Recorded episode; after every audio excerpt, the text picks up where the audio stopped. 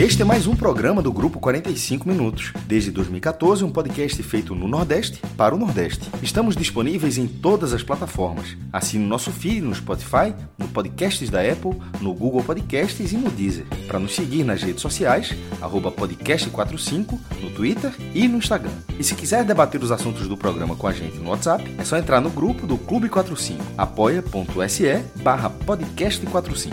Muito obrigado pela escolha e pela confiança.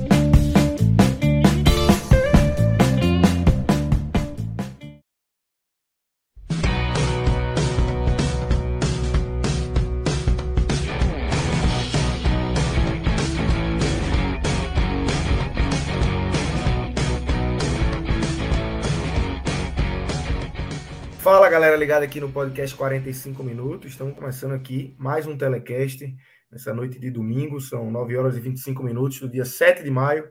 Eu sou o Lucas Leozzi, estou aqui com Cássio Zirpoli e com Fred Figueiredo, além de Rodrigo Carvalho e Marcelo Filho, que nos auxiliam aqui nos bastidores, nos trabalhos técnicos e direção do nosso programa. E a gente está aqui para falar sobre dois jogos desse domingo. Tivemos três jogos, na verdade, né, envolvendo os clubes aí que a gente tem o foco de cobertura aqui no podcast 45 minutos. O primeiro deles foi Ponto Preta 0, Ceará 0. Esse jogo já temos um telecast no ar. O, telecast foi, o jogo foi às 11 da manhã e o telecast foi gravado logo após a partida, contou com a nossa transmissão também no aplicativo da Dali. E aí a gente teve Celso Shigami, Léo Fontinelli e Ciro fazendo aí esse telecast. E aqui a gente vai começar o segundo telecast do dia para mais dois jogos, os dois jogos aí do período tarde e noite, né? É, vamos começar invertido com o jogo que acabou por último, que acabou de acabar, né? A vitória do esporte por 2 a 0 sobre o Guarani na Ilha do Retiro. E na sequência a gente recebe também Pedro Pereira para falar sobre a vitória do Bahia sobre o Coritiba por 3 a 1 Estou é... aqui com Fred Figueiredo e com Cássio Zipoli. Fred, eu queria te chamar primeiro para trazer tua visão inicial dessa vitória do esporte, desse 2 a 0 é... Queria que você trouxesse aí. Você já falou muito durante o jogo, é, um jogo que o esporte, mais uma vez, criou muito. No início, é, parecia que sofreria a questão ali da falta de gols. Fez dois, podia ter feito até mais. O Pegorari, goleiro do Guarani, fez duas ou três defesas importantíssimas. É, novamente, o esporte cria muito, perde gols, mas dessa vez consegue sair com 2 a 0 tranquilo, sem sofrer. Renan praticamente não suja a camisa. E o esporte, de fato, estreia na Série B, agora sim com o time titular. Já tinha estreado no final de semana passado com o time reserva contra o Novo Horizontino e ficado no 0 a 0 mas agora, Fred, primeiros três pontos anotados, Sport com quatro pontos fora da zona de rebaixamento. Lucas, é, minhas considerações finais na transmissão da Dali, quando o Celso me pediu as considerações finais, elas são transformadas aqui em considerações iniciais, tá? Porque para mim é a alma do jogo, é a tônica do jogo, é o que estava em jogo. Mais do que três pontos importantíssimos né, para um, um time que larga dos boxes, que tem três rodadas a menos do que alguns de seus adversários na Série B. Agora, três rodadas a menos. Quando entrou em campo, tinha quatro rodadas a menos que alguns dos seus adversários. Mais do que a matemática, mais do que os pontos, todo mundo, todo mundo né, esperava uma resposta do esporte. E a resposta era para a seguinte pergunta: qual a interferência da derrota, da perda que não teve derrota, da perda do título da Copa do Nordeste na quarta-feira? Qual a interferência que causaria sobretudo nesse primeiro jogo, mas até na largada do esporte na segunda divisão. É... Era natural que o time sentisse, tá? Era natural que houvesse uma diminuição de foco, uma perda de intensidade, uma perda de confiança. E havia um agravante, e era um agravante considerável, de que você largaria numa Ilha do Retiro vazia. O que aumenta e aumentou a sensação de melancolia. Hoje não foi, hoje não foi aquele dia em que a torcida posta, hoje tem esporte, vamos para a ilha. Você não teve um domingo com a sensação de que o esporte ia jogar. Tá? As pessoas foram fazer outras coisas. Se falou muito menos do jogo do que se falaria se tivesse um público mesmo, tá? Mesmo que mesmo que, que com a derrota na final. Eu acho que se o jogo hoje é com público, a gente teria pelo menos 20 mil pessoas na ilha, de 15 a 20 mil pessoas, até para dar uma resposta, para dar uma retomada, pelo momento que a torcida vive com o clube, pelo número de sócios titulares, né, que ultrapassou 25 mil, o que eleva a quantidade de pessoas, né, com, ou seja com check-in, seja com desconto né, no preço da partida. Então, de fato, o cenário psicológico, o dano emocional, o desgaste físico e a melancolia da arquibancada formavam um cenário eu não vou chegar a dizer pessimista, mas um, um cenário preocupante para essa partida.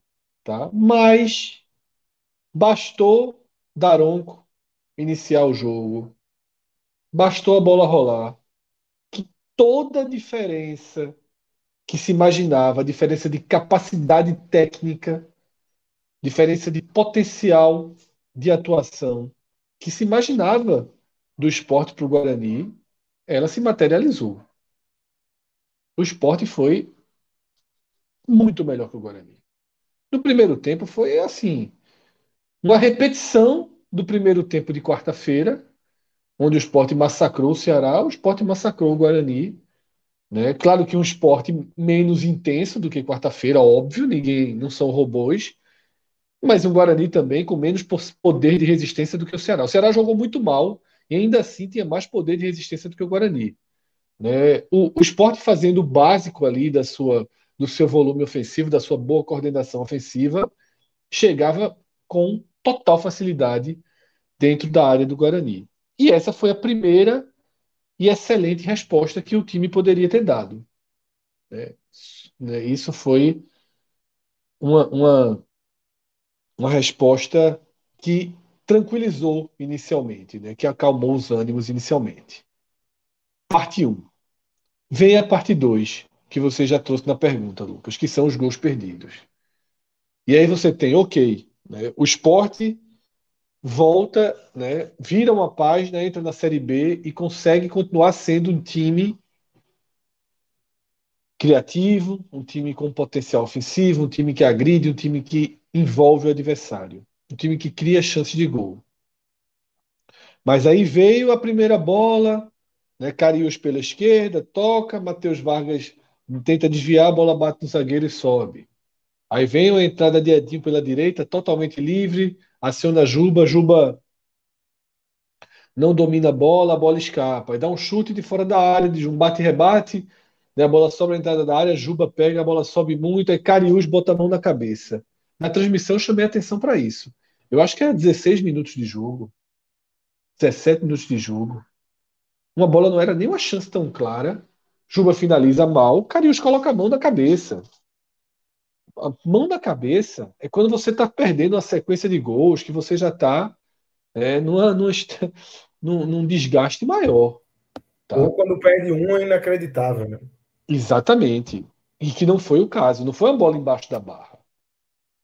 E aí o assunto né, na nossa transmissão foi se tornando cada vez mais presente. Não adianta jogar bem, não adianta vencer um dos fantasmas e mergulhar em outro. E tudo se agrava quando o Juba dá uma bola perfeita para Wagner Love. E Wagner Love bate de esquerda né, para a defesa do goleiro Guarani, uma defesa fácil. Love finalizou muito mal, primeiro dos erros dele em finalização da partida. Então, é, o temor se materializava diante dos nossos olhos. Não o temor de uma atuação apática, mas o temor da angústia, o temor dos gols perdidos começarem a ser um drama do esporte. Se fosse nesse domingo, poderia durar mais na Série B. Porém, o esporte vem para uma jogada, é uma jogada bem emblemática, porque a bola sobra para Matheus Vargas na entrada da área Matheus Vargas tenta o chute fora da área, resvala, volta para ele, ele tenta o chute de novo de fora da área, resvala e volta para Everton. Everton para, levanta a cabeça e aciona Juba, né, que vinha, vinha ali pelo sinal, lado oposto, pela direita. muito bem mais uma vez, né? Muito bem mais uma vez. Aí Juba domina a bola, não cruza de primeira, corta um pouquinho para dentro, procura o melhor espaço e cruza, Thierry cabeceia, indefensável, o esporte faz o gol e dá um alívio, né? Porque dessa vez 1 a 0 já era um resultado é, que bastava, é claro, tinha muito jogo, o esporte não poderia ficar né, abraçado a 1 a 0 mas o Guarani precisaria sair, era outra dinâmica, outro jogo. E ainda no segundo, ainda no primeiro tempo, o esporte foi perdendo mais gols, né? Love, de novo, envolvido com gols perdidos, um, uma chance, duas chances. E, e quando já estava, né? Porque o gol, o segundo gol, sai justamente depois que Love perde uma das chances. Foi uma bola que ele bate cruzado, que na transmissão a gente nem viu que desviou no goleiro. A gente ficou meio assim, desviou mesmo, tal. Foi uma bola que ele bate cruzado em diagonal, e é desse escanteio que sai o gol de Thierry. E foi essa bola de Love que deixou 1x0 incômodo. Porque o 1x0 estava aceitável. Quando o Love perde mais um gol cara a cara, você diz, porra, meu irmão, já tá ficando um placar aquém do tamanho do domínio do esporte. Mas vem né, o escanteio, bem muito bem cobrado por Juba, mesmo cobrando aberta, a bola foi ali na pequena área, desvio, outra finalização Thierry, golaço. O esporte faz 2 a 0 Aí o jogo ficou, o primeiro tempo ficou pro tamanho do que foi o domínio do esporte, o 2 a 0 reflete, 3 já seria exagero, o 2 a 0 reflete. E no segundo tempo, a gente teve por outros caminhos mais uma prova da distância dos dois times. O Sport puxou o freio de mão, desceu suas linhas, deixou a bola abaixo com o Guarani. O Guarani não levou uma chance de perigo algum. Fez substituição, colocou o jogador, tirou o jogador, colocou, mexeu, tentou e não chegou. É, o único, eu acho que o único momento que o torcedor do esporte sentiu uma tensão foi naquela falta já ali na reta final. Teve uma falta a, a dois pés da área, né, muito perto até de ser pênalti. Poderia ter sido uma bola de extremo perigo do Guarani. A bola, a falta cobrada no meio da barreira. Enquanto o esporte, mesmo com o freio de mão puxado, teve as melhores chances no segundo tempo. De novo, Wagner Love recebeu outra grande bola de Juba, tá? Finalizou melhor do que das outras vezes. O goleiro do Guarani fez uma super defesa dessa vez. Tá? E no final, Fabrício Daniel também conseguiu ele mesmo criar, ajeitar, bater um chute seco de fora da área. Né? Foram duas, três participações de Fabrício Daniel, mas gostei da entrada dele no time. Tá? Responde às expectativas, importantes, pode precisar de reforço por ali. E aí, Lucas, no final das contas, tudo que o esporte precisava aconteceu. A, prime... a página está virada, ok? Claro que a gente ainda vai falar algumas vezes da Copa do Nordeste, você não consegue diluir, digerir tudo numa única vez, ainda mais depois de um domingo em que o Ceará continuou jogando nada e o Sport continuou jogando bem. Né? Os dois times jogaram nesse domingo o que jogaram na quarta-feira, mas a página virou. Tá? Agora é Série B, o Sport está aceso na Série B, o Sport estreia na Série B da forma que a gente imaginava que seria. Quando eu digo imaginava, no ponto de partida, quando a gente fez os videoguias, o audioguia, né, e não depois do trauma de quarta-feira. Ao que tudo indica, ao que tudo indica, salvo turbulências, né, perdas de jogadores importantes, essa deve ser a tônica da Série B. O esporte, sobretudo na ilha, né? O esporte dominando, o esporte criando, o esporte tendo chances seja o Guarani, seja Tombense, seja Londrina, seja Ponte Preta, seja Atlético Goianiense, tá? Nenhum time dessa Série B demonstra né, uma capacidade defensiva de fazer uma resistência mais forte ao esporte, né? sobretudo dentro da ilha. Fora de casa, a história é sempre diferente, né? São as partidas são mais é, tem, existem algumas armadilhas e todo mundo conhece muito bem essas armadilhas da Série B. Tá? Então é isso. Sentimento de página virada é o melhor que se poderia ter para esse domingo. E é esse sentimento que eu fico. Perfeito, Fred. Maestro, queria te trazer aqui para essa discussão e falar o seguinte: assim, o esporte estreia, né? Estou excluindo ali a, o jogo no Horizontino. Claro que a estreia, oficial foi ali, mas ali era um contexto completamente diferente, além de ser time reserva, era pré-final de, de, de, de, Copa do Nordeste, enfim. Mas o esporte estreia agora com o time titular na, na Série B. É, consegue um 2 a 0 tranquilo, que podia ser mais, sem sofrer, aparentemente sem se esforçar tanto. Né? Você não, eu não, não consegui ver o esporte ah, criando um volume. O esporte tranquilamente chegava no gol. Trocava passe, chegava no gol. Trocava passe, acionava Juba, Juba dava a bola para Love. Trocava passe, a bola chegava para Rafael Thierry fazer o, o, os dois gols dele em cobrança de escanteio. Então, assim, foi um esporte, foi um retrato de hoje, foi um esporte sem se esforçar tanto e conseguindo vencer com tranquilidade, o que, é, se fosse repetindo, talvez o esporte tenha uma Série B, e, obviamente, salvo mudanças aí drásticas de elenco, de lesão, é, mas o que, a gente, o que a gente imaginava, o que a gente projetava para o esporte, talvez tenha sido um retrato desse jogo, né? Um esporte tranquilo, fazendo 2 a 0 e vencendo sua partida com tranquilidade. Né? Lucas, é... primeiro boa noite para a galera que está aqui acompanhando, para vocês dois e para a galera que está acompanhando a gente aqui. Se tivesse, ou bom dia, né? Sei lá, que está escutando o podcast, não, tiver, não tivesse tido a, a, a final da Copa do Nordeste agora, Lembrando que até as competições foram atrasando, né? Seu objetivo, a ideia original é que a Copa do Nordeste tivesse sido concluída antes e tal. É, o estadual, o Campeonato Pernambucano também. Um, um, calendário mais organizado. Primeiro que o esporte não teria só duas partidas em cinco rodadas. Um calendário organizado, o esporte teria os cinco jogos da segunda divisão. A Copa Nordeste era para ter sido finalizada antes disso. Por que é que eu digo?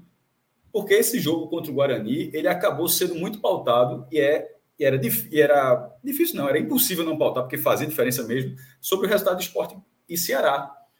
Se fosse numa situação normal, esse jogo tivesse se. Primeiro, se esse jogo era para uma situação normal, o jogo da Tombense, que é o próximo, já era para ter acontecido. Porque o próximo jogo do esporte é o jogo da quarta rodada, tá? Só para a galera ter noção de como está o calendário do esporte. O esporte jogou pela quinta rodada. Na quarta-feira vai enfrentar o Tombense, que é o jogo da quarta rodada que foi adiado pela, pela final da Copa do Nordeste. É, e os outros dois jogos adiados foram pelas finais de Pernambucano. Enfim, numa situação normal, teria enfrentado o Tom Benz e, e, não teria tido essa influência da final da Copa do Nordeste. E na hora que teve essa influência, eu confesso que eu fiquei muito, eu fiquei assim, muito receoso. Eu até falei durante a transmissão, lembrei assim, ó, depois de uma porrada, uma porrada no sentido de frustração, né? A gente vence o jogo, mas teve a frustração, que é uma porrada, termos psicológicos, psicológicos do vice-campeonato. Eu, eu lembrei da Libertadores 2009 Assim, o time estava muito bem e tal, mas aquilo ali tirou o esporte do trilho, não se encontrou mais, acabou sendo rebaixado como lanterna. Um, algo proporcional para a segunda divisão não era ser rebaixado como lanterna da segunda divisão, mas era simplesmente ser um de favorito a virar metade da tabela. Tá entendendo? Ou seja, o time que era favorito, de repente, passar a não ter o desempenho como era. E, obviamente, o Sport só fez o seu segundo jogo agora, o primeiro com o time principal. Não, é, não quer dizer que ele não vai ser meio tabela. Esse não é o ponto. Mas o jogo contra o Guarani aconteceu como se não tivesse existido do Ceará na quarta. Ele aconteceu como se o esporte estivesse jogando hoje a quinta rodada da segunda divisão, como se já tivesse enfrentado o Tom Benz e como se tivesse jogado com o favoritismo que depositaram, que nós depositamos, mas que outras pessoas também depositaram no esporte, e como se tivesse acontecido um cenário normal, onde, junto ao Ceará, o Vitória era o líder, do, é, o Vitória está com a campanha espetacular, mas, mas o Vitória estava ameaçado de rebaixamento. Era a, visão, era a visão do Vitória antes da competição. Antes da competição, uma visão sobre favoritismo, ela estava focada no Ceará e no esporte. E esse desempenho contra o Guarani, ele se encaixa nessa visão. Mas o que aconteceu nesse meio desse processo indicou um jogo perigoso. Primeiro, não ter público, que já é um reflexo lá do jogo contra o Vasco da, da, da, da Série B passada e esse jogo que não tem público, o próprio início do Guarani, o Guarani que estava um time que veio, que não tinha feito um bom campeonato paulista, de repente emendou três vitórias, perdeu o último jogo, mas foi um jogo Caxias do Sul, que é sempre um jogo duro lá no Alfredo Jacone, mas ganhou, tinha três vitórias em quatro partidas, ou seja, era um time que vinha ascendente, é, mas não chegou perto disso. Chegou, foi de um domínio absurdo, absurdo. Na transmissão até falei que tinha sido 17 a 2 em finalizações, mas foi até atualizado o scout. Foram é, é, o número de scout de finalizações foi 18 a 2. Porra, bicho, 18 a 2. Se você tiver num jogo todo, já é muita coisa. Num tempo só. Pô, bicho, você chutar 18 vezes num jogo da, da Série B, pô, não é tipo, não é um jogo do estadual onde você é um time, você é o grande da competição e está jogando contra um time formado há um mês, um time que vem de cinco derrotas seguidas no estadual, um time que está sendo goleado por todo mundo. Aí você consegue um scout desse. Mas contra um time que de quatro jogos na Série B venceu três, e você não está tendo nem a atmosfera da arquibancada, um jogo de portões vazios, e você consegue colocar 18 a 2 em finalizações. Ou seja, isso foi muito positivo para o esporte e péssimo para o Guarani. Dentro do Guarani, isso deve ser observado como se, meu amigo, veja só, a gente foi atropelado num cenário que não cabia um atropelamento. A gente pegou um adversário da melhor forma possível que o Guarani poderia pegar o esporte. O cenário normal era o Guarani pegar o esporte lá, talvez no G4, com 20, 25 mil pessoas na ilha, de vitória e tal. Não, ele pegou o esporte vice-campeão de um título que, dentro de casa, um esporte sem torcida, e, e, e nesse cenário, os caras tomam 18 a 2 no, scout. E, e, a, e o 2 a 0 é, Rafael Thierry acabou equalizando, porque nesse, nesse para ser 2 a 0 é, Love, Wagner Love precisou perder três gols cara a cara. Porque numa situação normal, era um gol atrás do outro. Na situação normal, o Guarani poderia ter sido goleado no primeiro tempo. Pelo que for o primeiro tempo, era, era para, o, para, o, Guarani ter sido goleado no primeiro tempo. E, e, eu considero isso um absurdo pelo que o Guarani vinha fazendo e pelo que o esporte parecia indicado para essa partida. Mas como, mas como não foi, como o esporte conseguiu dar uma resposta muito boa, quatro dias, quatro dias depois da Copa do Nordeste, a resposta do esporte foi muito boa, que eu acho que ela precisa ser consolidada para o Tom Benz, porque, porque vai ser o, o, próximo jogo, Lucas, é o último jogo sem público. É, depois terá público é, parcial. Você pode, pode, de repente, não encher um estádio com mulheres e crianças e PCDs. Pode, pode ser, mas pode ser que aconteça. O Curitiba colocou 30 mil pessoas. O, o Atlético Paranaense conseguiu encher a Arena da Baixada.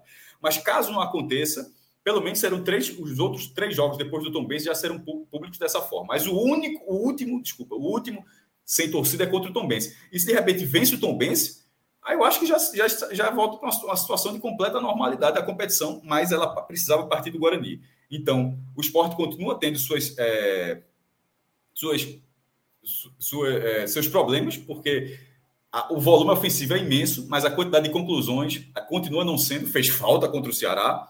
Em outras partidas, é, passou ali, dava o jogo contra o Petrolina na semifinal do Pernambucano, o jogo contra o Retrô, ou seja, um time que produz o próprio jogo 3 a 3 com o Coritiba, volume ali no final. É, é ótimo que o time tenha esse volume, mas é bom que também que caprichar um pouquinho mais que os jogos, que alguns jogos são fáceis, poderão até ser mais tranquilos. E essa foi uma vitória muito tranquila. Mais do que tende a ser a média da segunda divisão. Mesmo você sendo, mesmo você tendo cartaz de favorito, é, eu não acredito que, que essa será a média de tranquilidade, porque se for, seria acesso. A vitória de hoje ela, ela é, é uma vitória é, uma, é uma vitória de que muito acima da média do que pode ser um jogo tranquilo no Campeonato Brasileiro, na minha, na minha visão. Perfeito, Maestro. Deixa eu trazer aqui. Temos alguns superchats aqui que já chegaram no nosso aqui no nosso canal no YouTube. Primeiro de Aristóteles Carvalho Júnior. Ele manda o superchat, depois ele manda a mensagem, a mensagem de baixo, Rodrigo. Ele nessa esqueceu e mandou embaixo, né? Conforme prometido, segue, segue aí o superchat da primeira vitória do Leão. Um abraço a todos e parabéns pelo trabalho. Obrigado, Aristóteles. Pedro Queiroz. Maestro. Valeu demais, Aristóteles. Um grande abraço, meu irmão. Pedro Queiroz, maestro, quando vai ter o ranking do Nordeste atualizado no velho blog? Rapaz, primeiro que eu fiquei, fe... eu fiquei feliz que alguém tenha me cobrado isso.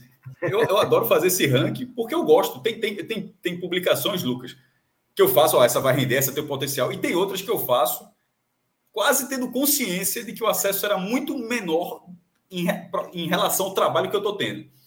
Talvez esse seja um, o ranking da, do, do, de pontuação da Copa do Nordeste. Eu, eu, vou fazer essa semana, eu não tinha feito ainda, porque eu não tinha atualizado.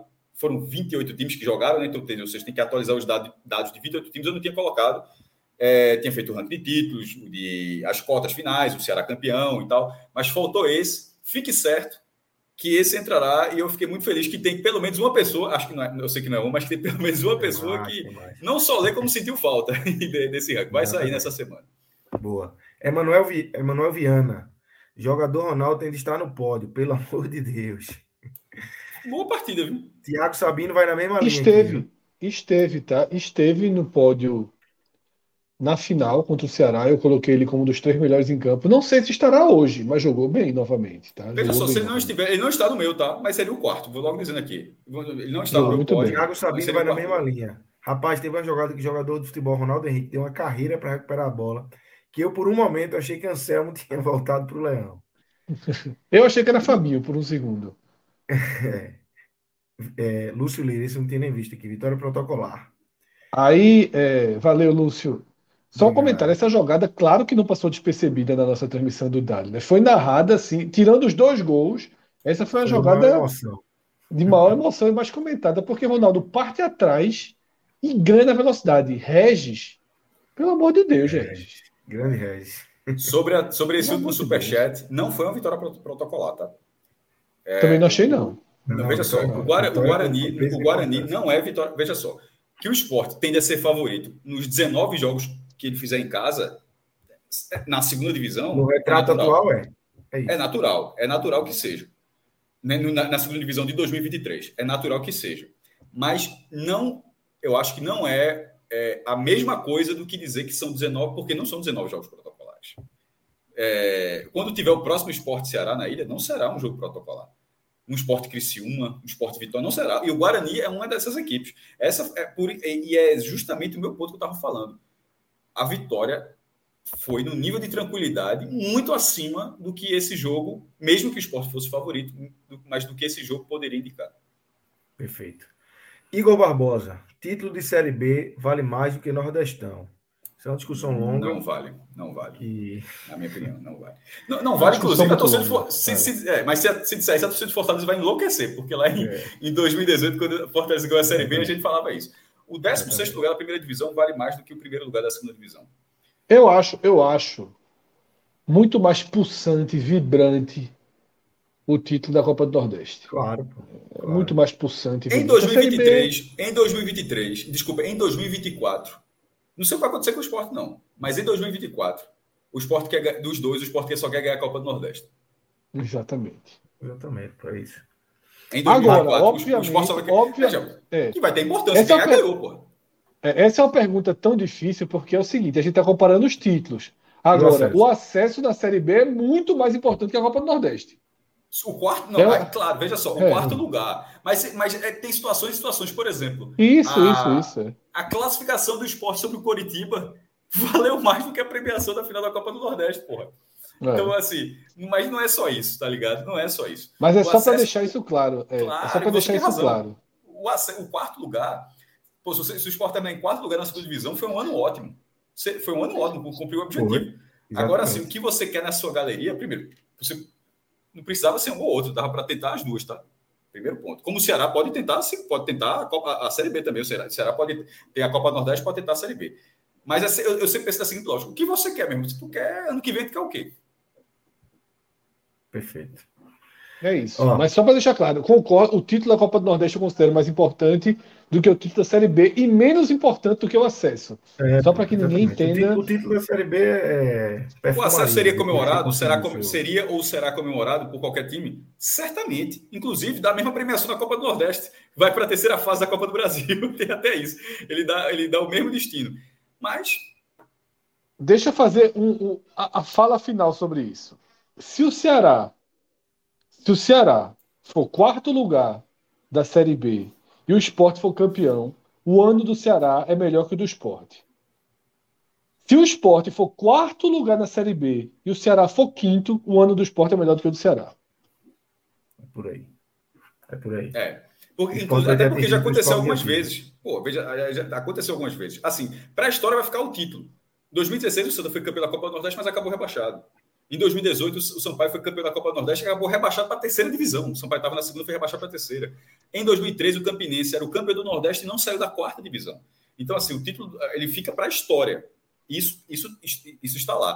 Para o andamento da temporada, tem mais 33, 34. Assim, cada time tem um número de jogos aí, mas tem muita rodada pela frente. Ó, Matheus de Albuquerque, fora do assunto. Tem como voltar os pods antigos no site?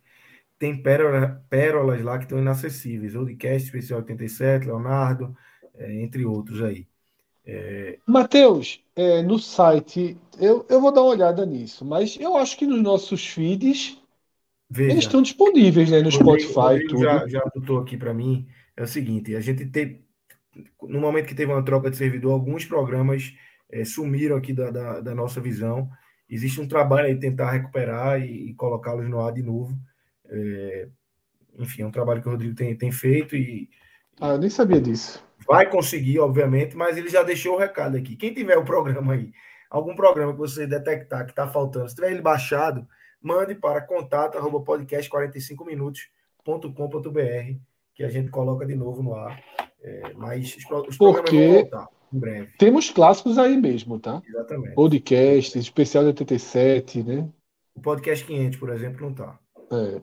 Pô, é uma pena, é, é uma pena. Professor Mas... Monteiro. Tá aqui, viu, professor? Encontrei com o tá professor aqui. ontem. Dízimo, vitória importante demais e sem foco. Contei com o professor, conheci Apolo, né, o filho Foi. do professor, tá? Segurou, ganhei um presente do professor. Eu, eu segurei e achei impressionante. É... Meu irmão, assim, eu encontrei no, no, no, show. Meu irmão, foi muito engraçado. Criança joga comigo. Quando ele me. Não, a só tinha me visto na tela, Fred. E só. Só na tela pequena e só. Quando a gente viu no corredor, o menino me viu assim, abriu o braço, viu, pô, eu achei esse negócio tão incrível. É muito simpático, muito, muito simpático. É, filho é, só tem visto uma tela desse tamanho, me viu, chegou assim, deu um abraço, ficou no meu braço lá um tempinho. É muito simpático. Eu tava com o Laila, ele tava com. É, o professor e a esposa dele tava explicando que ele tá com um pouquinho de medo de cachorro, porque um, um cachorro do primo dele deu uma, um sustinho nele. Mas, pô, ele ter a mão para ele fazer carinho na, em Laila, tudo, foi muito legal conhecer ele. E o professor tá marcando, né? A volta aí da Mureta, edição especial, contra o São Paulo. Esse jogo contra o São Paulo foi um presente pro professor, porque. Ele chegou ele quando? Ele estava passar... aqui, aqui não contra o Ceará, foi? Não, chegou sexta-feira. Ele veio para. Veja só, se ele tivesse vindo para o Ceará, ele estava deportado de volta para Portugal já. Devidamente deportado. Então, ele ia perder todos os jogos do esporte, né? porque ele veio justamente no período em que o, o clube está punido. Mas aí, esse jogo de ida contra o São Paulo permitiu dia 17. A gente vai fazer uma. uma reviver a mureta ali. Ó, mais um superchat aqui, chegou agora. E chegou pesadinho, viu, professor? Tá pesadinho. Eu não, eu não tenho moral para falar de ninguém, não, mas o professor. É, é, o pastel de Belém. O pastel de Belém. Eita, só levando a bocada. E, e tá pipocando, tá pipocando o superchat aqui, viu? João Vitor é, Teixeira de Tismo, né? demais. Exatamente. Não, aqui, ó. Você turma guardou de quarta, foi fogos e superchat que guardou de quarta-feira. Não, fogos e turma antes. Como vocês avaliam a importância de um possível título da Série B para o esporte, para além do acesso? Acho que sem grandes lesões e os dois reforços subimos tranquilos. Vem o Vitória na briga após o bom início? Primeiro, o Vitória está muito bem na briga, pelo amor de Deus. É, a campanha é espetacular do Vitória, 100% de aproveitamento. Não é o líder porque tem um jogamento, mas tem quatro jogos, quatro vitórias, nem gol tomou ainda. É, vitórias já como visitante, são duas vitórias como visitante, duas no Barradão. Né? Sobre o esporte, está muito longe desse negócio de título, mas assim, Caso acontecesse, caso acontecesse, seria o momento de tirar a estrela de prata, porque só falta centralizar duas douradas e meter a prateada. Tá é, quatro todo, mundo, todo mundo tá pensando nisso. A turma só quer o título para tirar essa estrela dourada aí, véio. Mas veja só, conhecendo o esporte, a turma vai dar um jeitinho, meu irmão. Joga essa prateada aí. O mais importante para o esporte ser campeão é tirar a estrela dourada. Né? Mais importante, é, importante é, é de quarto lugar para cima, meu irmão. Essa é de quarto lugar para cima. O mais importante é isso. Exatamente. É. Sobre o Vitória, eu cheguei a dar uma tuitada, né? Que a turma dizia cravei o Vitória, cravou o Vitória. Eu não cravei o Vitória na minha tuitada. Eu quis dizer o seguinte: quando um clube larga com quatro jogos e 12 pontos somados, esse clube imediatamente, imediatamente, ele se torna um super candidato ao acesso. Ainda e mais, mais do que isso. Um é, e mais do que isso, tá? E mais do que isso significa que esse clube, se mantiver uma campanha dentro de um mínimo de normalidade, ele vai subir. Por quê? Primeiro ponto, o que diz a história? Nove clubes tiveram essa largada igual a do Vitória. Nove. Igual que eu digo em pontos, porque o que o Vitória fez em gols e em saldo ninguém fez. É a melhor largada de todos os tempos da Série B. Ninguém largou igual o Vitória. Tá? Ninguém largou com quatro jogos, 3 3 a 0 e um 2 a 0. Isso aí é a maior largada de todos os tempos. Seis dos nove times subiram e três não subiram, entre eles aquele Náutico que implodiu. E esses times que não subiram, a história é muito parecida. Não é que eles foram perdendo ritmo gradualmente e quando viram não estavam na briga. Eles acabaram no campeonato, tá? E aí eu vou para uma outra matemática. Quando você faz 12 pontos em quatro jogos, quando você faz 12 pontos em quatro jogos, Numa projeção simples, a partir de agora, o Vitória joga contra o Ceará. A partir de agora, o Vitória precisa ter uma campanha de sétimo colocado. Precisa ser só um time normal. Ele não precisa ser um. Porque às vezes ah, vai mudar muito, vai mudar muito, vai perder rendimento, vai. Mas se ele tiver uma campanha de sétimo colocado, ele vai chegar ali em 63, 64 pontos. E vai estar brigando ponto a ponto ali pelo acesso. Então, assim. É, e, a, e, quando é, o, o Vitória já dá algum sinal de que vai implodir, nenhum. Talvez ele continue até com a campanha, se não uma campanha de 100%, obviamente, mas com a campanha de líder, com a campanha de segundo colocado, com a campanha de quarto colocado. Ele precisa de uma campanha de sétimo. Tá? A largada é muito forte, a largada do Criciúma é muito forte, e a gente não está falando, eu vou usar o que Cássio sempre diz, com todo respeito, a gente não está falando de Tombense e Londrina, não. É a gente está falando de Vitória e Criciúma. Tem selo, né? Tem selo, chega com Pelo amor de Deus. Tá? Time desse largando desse jeito, é. a turma olha diferente. Os dois já, já subiram dos pontos corridos. Só para assim, só. Já tem acessos em outros momentos da história é, e acesso nesse formato de pontos corridos. O Criciúma já ganhou a Série B de 2002, subindo os pontos corridos, acho que 2012, se eu não me engano. Não, que estava 15, 14, qual foi o ano? Foi no começo da década passada, o Vitória subiu algumas vezes. Assim, é quando que. E, e, e, e ambos os, os, times estão com um, mando de campo muito poderoso, com Vitória com média de 22 mil pessoas e o Criciúma com 11 mil num, num estádio que cabe um pouco mais que isso. Tipo, você pega o Heriberto Rios está lotado todos os jogos. É, então, assim, tem uma, ambos com um mando de campo muito forte. O, o, o Criciúma como campeão catarinense, mas no caso o Vitória não dá para dizer que é um time que vem no embalo da temporada, que a temporada, na verdade, era muito ruim. É uma metamorfose agora, mas que ao mesmo tempo está sendo muito rápida. Perfeito. Tem dois Ó, times de dois... mando de campo forte, né? Dois times que sabem os caminhos, pô. Veja só. Vitória bem, que se filma bem, é muito chato. É, total. Completamente. Ó, mais dois superchats aqui, ó. Marcos Fonseca. O maestro agora vai tranquilo contra o São Paulo. Vai lá, maestro, dia 17. Tá, por causa da corrente, tá totalmente quebrada a corrente. Posso, posso é, fazer o que eu quiser agora. Já dá para ir, né? Tá liberado, né? Totalmente. E não tenho mais peso na consciência por resultado nenhum. Pode acontecer qualquer coisa nesse jogo aí que tem nada a ver comigo. Mureta, mureta, mureta, mureta. Tem transmissão não, mureta. É. Ó, e André, André Luiz Araújo segue o dízimo, agora vai. Agradecer agora vai, pelos superchats. Estamos abertos ainda. Se vocês forem mandando, a gente vai trazendo aqui para a tela. Pedir para vocês aí, pessoal, temos com, estamos com um bom público aqui na nossa live, para curtirem aqui, uh, deixarem o like no nosso produto aqui, se inscreverem no nosso canal, que isso ajuda demais aqui a nossa entrega no YouTube. Aí, Rodrigo mostrando aí. Se inscrever é um clique, curtir é um clique, é, não custa nada. É, então, mesmo que você esteja no formato podcast aqui, pode voltar lá no. abrir o seu YouTube e deixar o like, que, que ajuda demais o like ao vivo e o like depois. É. E eu, eu sempre reforço, Lucas, qualquer interação com o podcast 45 minutos, com o INE 45, em qualquer rede social é muito importante. Para você ter ideia, né? Eu agora, enquanto a gente está aqui, eu estou entrando no Twitter, retweetando cortes do, da nossa transmissão, retweetando cortes aqui do nosso jogo, fazendo alguns comentários. E aí o Twitter vai me dando mais coisas do podcast, vai me dando mais coisas. Já começou a me mostrar os cortes de ontem do Náutico. Então, assim, é muito importante para o alcance do nosso projeto, qualquer tipo. Viu, viu um postzinho da gente? Deixa dá uma like. curtidinha. Não vai nem vem. Curta lá.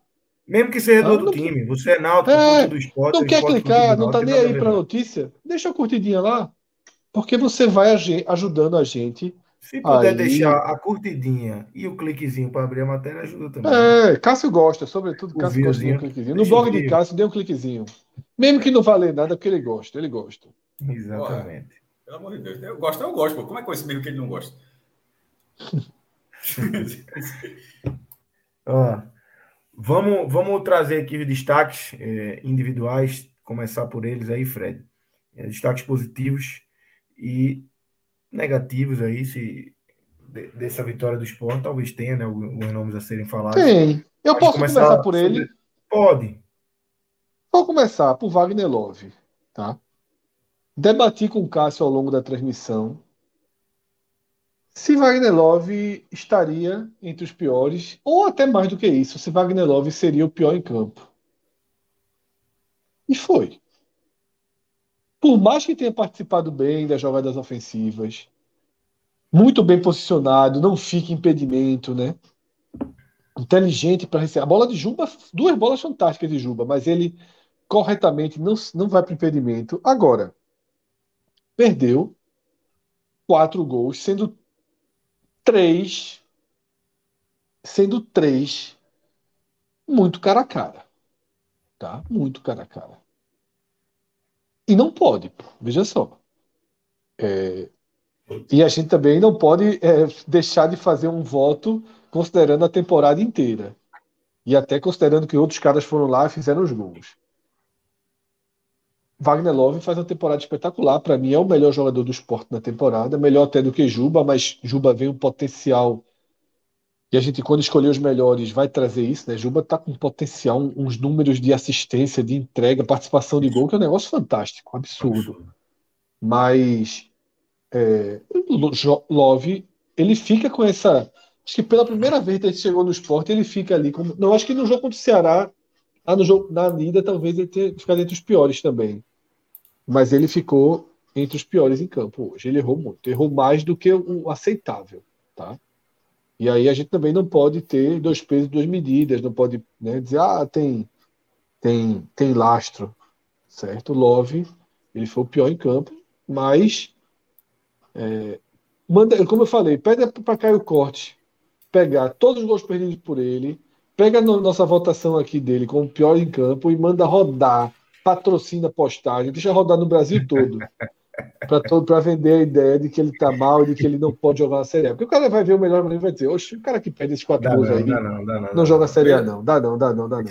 É, isso que Fred falou, é, ainda juntando com Wagner Love e Juba, para não sair muito da memória, a brincadeira à parte aí de não espalhar e tal, a temporada dos dois ela é de, de Juba e Love é excelente. Você pode oscilar uma partida. Juba vem participando diretamente é, dos lances de, de, gols do esporte em quase todos os jogos, ou marcando, ou dando assistência.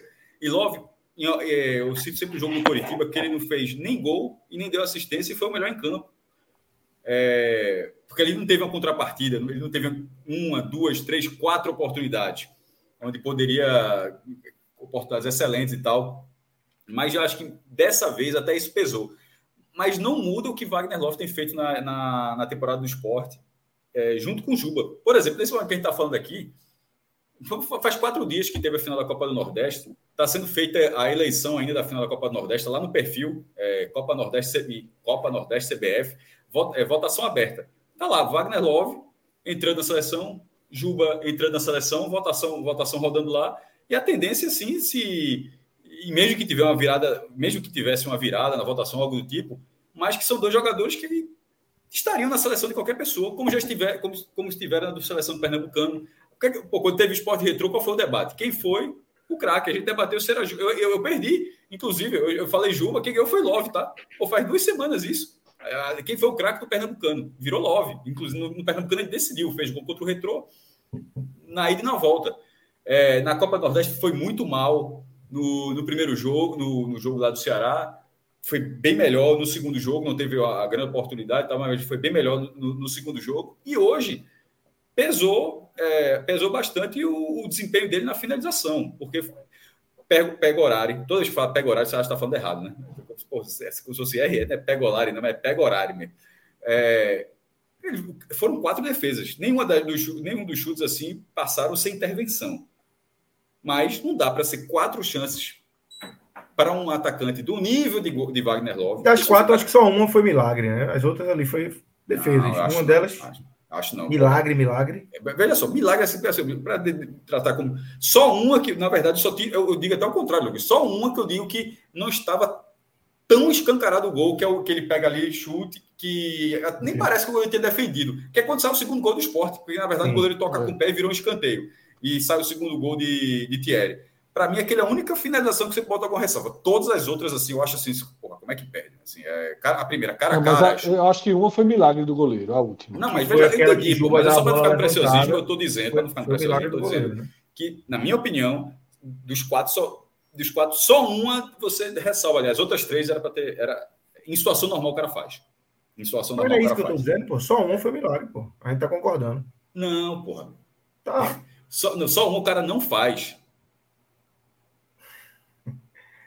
Vá, vamos. Só Não, um. que teve um goleiro- milagre, Só um eu tô- goleiro precisou fazer um milagre. As Então, outras é, foi mais então- ele ali, assim. As outras ele errou. O que o Lucas quer dizer é que ele errou três e acertou uma. Aquele acertou, o goleiro fez um, bom, um O milagre. goleiro fez um milagre. O goleiro, o goleiro, aquela que, que é do segundo tempo, que Juba dá a bola elevada e ele pega de primeira, ali o goleiro faz um milagre. A bola tá dentro, ele finalizou para mim certo.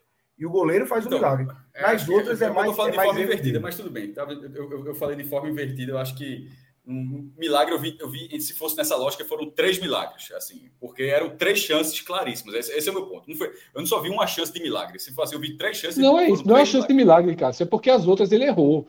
A Isso é bola que a gente tá dele, falando, ele acertou, ele finalizou certo. E o goleiro fez uma defesa espetacular. Pô, bicho, tu olhar o replay da cabeçada, a cabeçada é no ângulo, pô. Assim, beleza, cara. pô, É, é- Mas, pô, não, a cabeçada eu achei normal. Sim, beleza, a gente não precisa concordar nesse ponto, não. É só você dizer que eu não estou entendendo. Eu, eu entendi, só, só, só vejo de outra forma. É, enfim, essa atuação de Wagner Love coloca-se ele como o pior da partida por esse, por esse quesito. Dá para pesar. Não tem como. Não tem como ignorar que o Sport acabou vencendo com dois gols do capitão, que é um zagueiro. Porque o, o centroavante, todas as vezes que a bola cai no pé dele, ele não conseguiu concluir. Desculpa, concluir por gol. Perfeito. E os. Tem mais alguém negativo, já que a gente puxou por isso, puxou por Love? Não. Tem alguém mais não, que foi não, mal? não, não, não. Quem foi? Não. Não, uma atuação muito segura no, esporte. Não.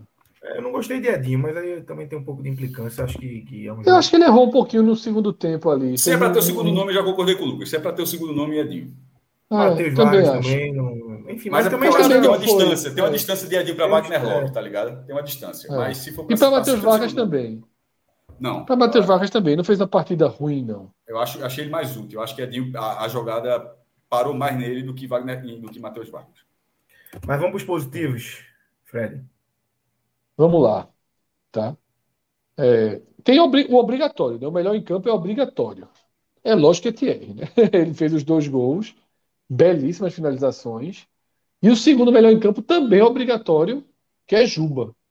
Tá? Porque Juba deu assistências e ainda deu mais duas, pelo menos, para Love. Desses, dessas bolas aí, duas foram. E foi, e foi assim: assistência para bater palma. Não foi assistênciazinha, o óbvio, não.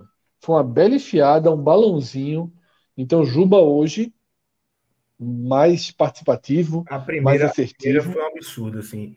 A, a primeira, eu, eu tô. Quando eu tô vendo. Quando o Juba dá aquela tapa, para mim já. O lance já vai ser bem efetivo. Por exemplo, no jogo contra o, contra o, Coritiba, não. Foi contra o Coritiba, que ele dá a tapa ali antes de dar o toque para Wanderson ali. Eu já, para mim já era gol antes ali. E aconteceu isso hoje. Quando ele dá a tapa para cruzar, para mim a tendência de ser gol já era muito forte. E eu vendo, inclusive, o vídeo, é, Fred e Cássio, que o Sport, os clubes sempre postam, né? O vídeo atrás da barra ali e tal. E o vídeo que o Sport postou desse primeiro gol, alguém ali que estava do lado da pessoa que estava filmando, quando ele dá a tapa, antes dele armar, alguém já fala gol. A bola antes de chegar em Thierry, Thierry cabecear, porque é um lance que, enfim, tá saindo muito redondo, né? Ele dá a É. tapa para frente, arma o corpo e faz o cruzamento, vai sempre com muita perfeição. Isso. E, e- então, para mim, é, Thierry e Juba são indiscutíveis, né? Thierry é obrigatório, Juba obrigatório também, excelente partida, né? E aí vai ter uma disputa grande, porque você tem jogadores que foram interessantes.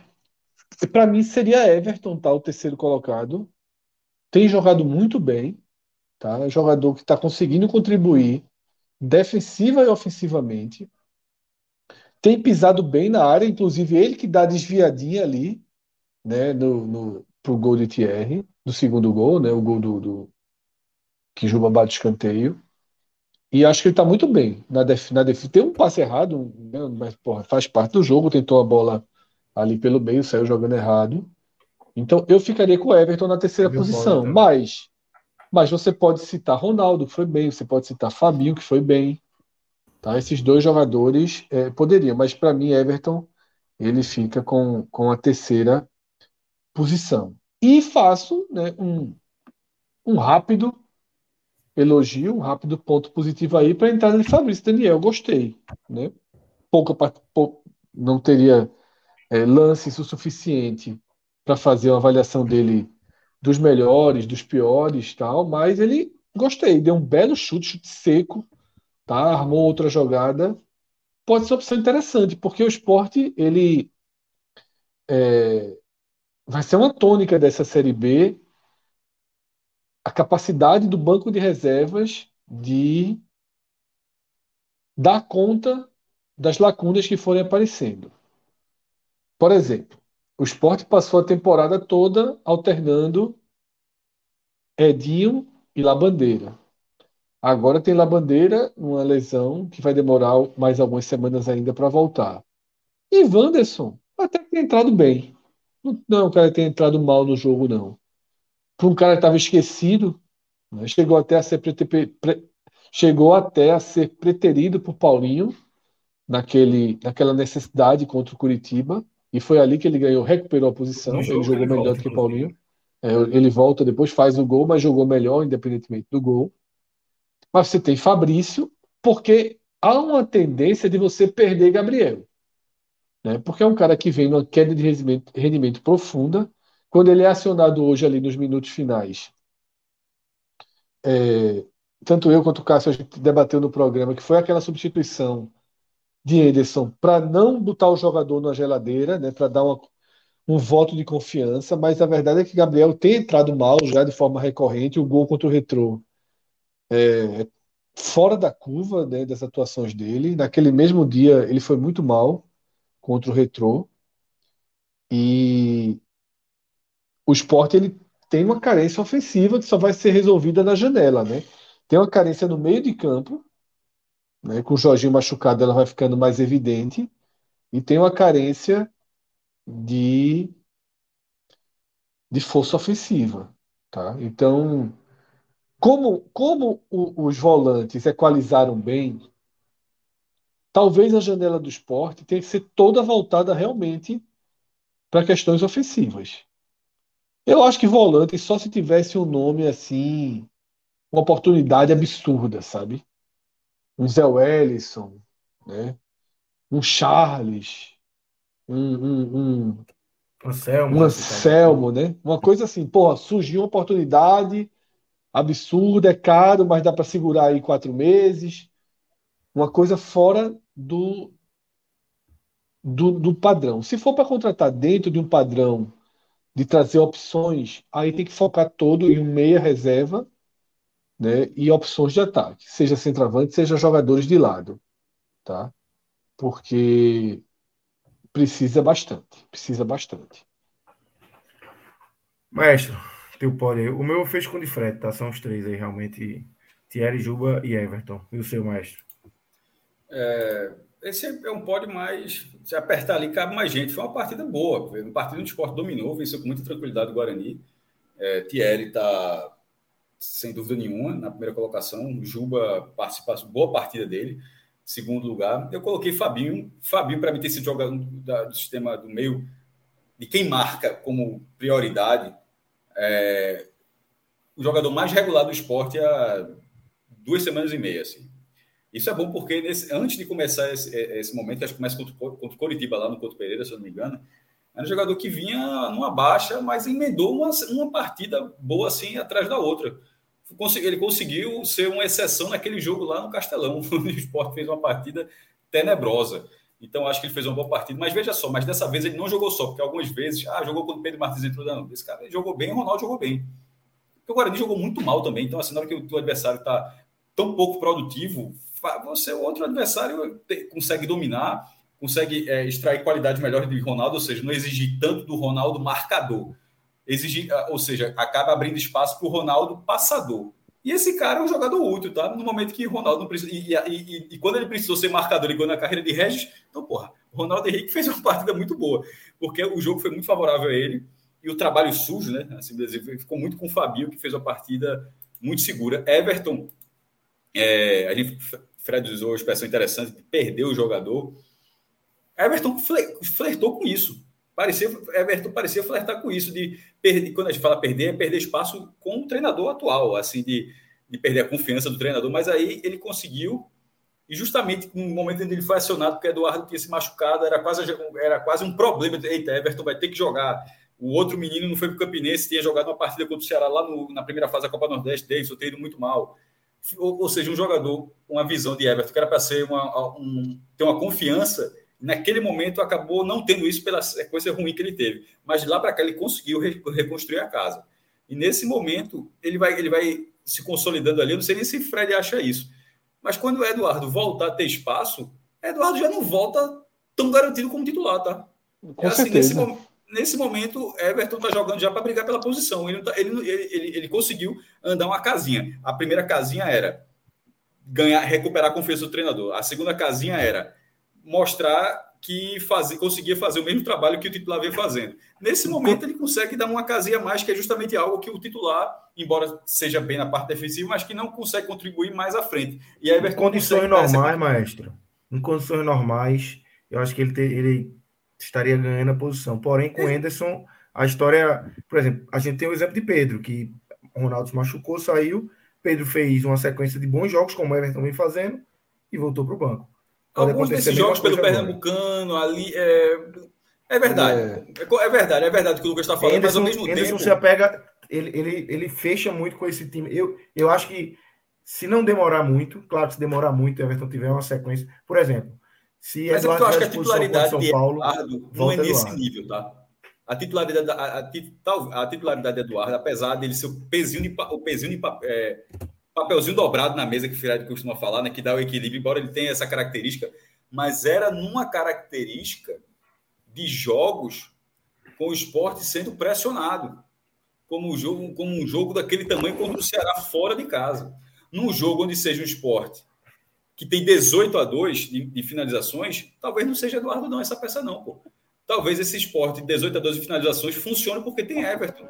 Talvez Eduardo não seja a peça para um jogo desse, seja uma peça para outras situações. Então, assim, nesse momento, tem, essa, tem esse lado de Anderson, de, tá muito claro de como ele preserva, Lucas, essa, essa, essa questão da, da posição, concordo mais contigo, mas o campeonato é um pouco diferente também, tá? Nesse momento é um campeonato de maior protagonismo. Na Copa do Nordeste, o esporte era protagonista em alguns jogos, em outros não.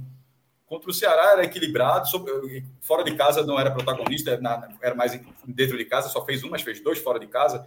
Contra o Bahia não era o caso. Então, assim, tinha algumas portas, tinha algumas portas abertas e algumas portas fechadas nessa situação. E na Série B, a tendência é que a maioria dos jogos sejam acessíveis. Acessível significa que você vai ganhar o jogo, mas que sejam jogos em cenários acessíveis. E para isso, perfil de Everton funciona melhor. Mas aí cabe ele ser essa peça, basta ele, ele consolidar esse momento que ele vem tendo, tá? Se ele consolidar esse momento, eu acho que ele tende a ter. Porque ele era um jogador promissor, pô. Era um jogador. Era um puta jogador promissor na base do esporte. Isso é preciso ser lembrado. É um cara da base que, que era tratado em alguns momentos como se falar de Paulinho hoje era Everton, pô. Everton era esse jogador que isso vai render pra caramba, vai render no, pro esporte e vai render ainda pro, esportivamente e financeiramente. Teve uma queda, porque do, da base pro profissional é algo que muda muito, mas ao mesmo tempo, se ele recuperar o futebol, pode ajudar sim. Perfeito. É, acho que a gente finaliza. Eu acho que é por aí. Fala. Eu acho, Lucas, que é, Everton ele, ele ganhou a posição. Por mais que, que Anderson tenha essa, essa regra hierárquica, Eduardo não vai voltar 100%, né? E vai voltar pelo banco mesmo. Agora, vamos ter talvez em algumas partidas a dobradinha. Assim como acontece na esquerda, a gente pode ter na direita, porque Everton vira uma boa opção também, tá? Você ter Eduardo e Everton é uma boa opção, né? Para alguns jogos, jogos mais duros, inclusive, né? Everton, assim, ele na frente, ele não acho que ele entregue menos do que Edinho, né? Do que Wanderson, não. Ele é ali do mesmo nível desses jogadores. Perfeito, perfeito. Deixa eu chamar aqui, a gente encerra aqui essa, essa parte do esporte, né? Queria chamar aqui já Pedro Pereira, já está por aqui para falar sobre a vitória. É só ponto agora que eu me trabalho, dinheiro e ponto. Triunfo do Bahia. Assisti, viu? Assisti. Quase então 90% fica aqui, do jogo. Então fica aqui. E aí, galera? Fala, Pedro, fica um pouquinho, fica um pouquinho. Fala, Pedrão.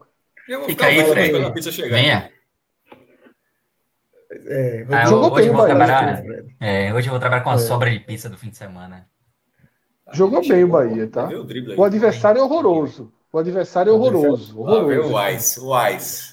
Pelo amor de Deus, cara. A gente viu o Curitiba aqui. Primeira divisão. Eu, quem me conhece mesmo, um pouquinho, a cidade centavos, sabe? Na primeira divisão, eu valorizo qualquer vitória. Pode, qualquer uma. Não, para mim, não, se eu falei em algum momento, nem me lembro. Claro. Conta de, não existe conta de luz na Série A. Concordo também. Todo jogo é, é jogado. Todo... E chegou a ficar perigoso. O Bahia levou o gol de empate. Né? É porque o segundo gol ele sai na sequência. Inclusive, Agora... é só uma história que Pedro trouxe, meu irmão. O campeonato, esse jogo é só empate. É, é chuva de empate ali. É, o normal desse jogo é terminar empatado. Deixa eu fazer um negócio aqui antes da gente entrar definitivamente aí na, no triunfo do Bahia sobre o Curitiba. Vamos trazer o Beto Nacional aqui. Fred, Cássio e Pedro. Cássio Pereira. perdeu 5 reais hoje. Eu tô arretado. Tu queria perder 100, eu perdi 5. Eu perdi 33 hoje por conta de um gol em 90 minutos. Iria eu ter perdido 5 contos. Eu fiz uma tripla que, que, era esporte, era Grêmio e Palmeiras. Grêmio tomou empate no último lance do jogo. Então, deu Palmeiras, deu esporte. Palmeiras meteu 5, né? Levou, é, levou um golzinho no último minuto aí para quebrar minhas pernas, mas faz parte, né? O cara vai vai perdendo e vai. Ó, vamos ver aí. Resolvidas. A quantas anda nosso, nosso, nosso crédito? Porra, baixíssimo. Tu não brincou, feio. Tu não rasgou, feio. Não, peraí, pô. Sacaram, né? Não, sacaram, né? Essa conta aí não é nossa, não, viu? Ih, Pelo amor de Deus. Sacaram, peraí, sacaram. Peraí, peraí, peraí, peraí, peraí, peraí, peraí, peraí. Peraí. Sacaram. Tinha mais. Peraí, minha gente. CPI, CPI. CPI. CPI. Tu não falou nada e o menino tá mostrando ali o, o, o histórico. Calma, pô. CPI do Pod.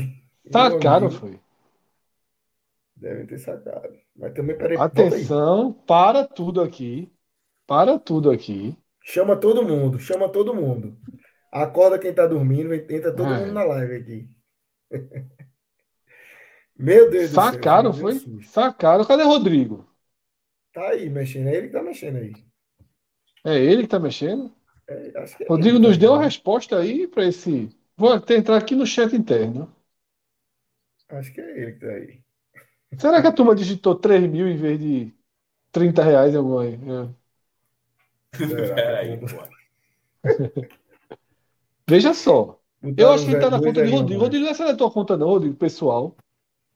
É nada, Rodrigo é muito maior do que isso, pô. Tu acha que o Rodrigo é verdade. agora? É verdade. Rodrigo tem dobro disso aí, o triplo. Olha lá. Conta tá certinho aí. Enfim. Vamos lá. Histórico. Vê se acha um né? saque da gente aí. Pô, tem que saber o que aconteceu. Todo mundo é suspeito, viu? Todo mundo é suspeito. Todo mundo tem a senha, né? Relógio estava muito. Encontrei relógio ontem, achei ele muito feliz. Ah, muito apressado em sair do pódio. É, Foi, muito feliz. É, muito é, feliz. Falso inclusive. O cara, Tava sorridente. Na semana que a gente tem uma baixa, o cara some. Aí, relógio é um cara que costuma ser meio, meio estressado, estava todo sorridente, uma tranquilidade danada, assistindo beat tênis. Ué, meu amigo, ó, a história o caso vai se fechando, meu velho. É, isso aqui a gente vai fazer um, vai fazer um, um uma CPI importante para entender o que aconteceu aí, viu? Meu amigo. Olha a resposta aí, ó. Olha a resposta aí. O que é isso? Aviator. Quem botou quentinho no Aviator dia 7 de maio hoje? Não, quem fez isso, pô? Hoje. Ó, tá, tá batendo live de manhã, né? 10h59, 10h59, 10h59, 11 11 500, 500, 500. Veja só. O professor estava na transmissão, viu? Enlouqueceu. CPI absurda aí, viu? CPI absurda. Que, que danado foi isso, pô? Irmão. Quantas apostas de 500? Desce aí. Uma, duas, três, quatro, cinco. E não ganhou nenhum ainda, só fez. Dois, Meu amigo, meu rabo do cara é esse aí. Meu rabo, porra. Meu irmão, perdi o chão aqui da. Eu tô sem Não, pô, não vai ter mais programa, não, pô. O Bahia Rica aí, a gente pode, porra. Meu irmão, eu já vi esse filme Eu quero Globo, explicação. Viu? Eu, que, eu quero que alguém diga. Eu quero que alguém diga. Foi um teste. Não, porra. Acorda Meu amigo, é, é, avião não tripulado esse teste, né? Porque abateu é. todo mundo aí, porra. porra. Meu amigo. Meu amigo. A CPI vai ser grande, viu? A CPI vai ser grande. Cara... Acordar Celso. Acordar Celso, que isso aí é inacreditável. Isso, Meu irmão. Cinco apostas aí de 500, porra. Olha só. Tu perdeu todo, não ganhou uma, pô. Botou que queria fazer 20 mil, foi? Meu irmão, velho. Velho. Enfim. Vamos recuperar? Bota tudo no Santinho amanhã. É Santo e quem?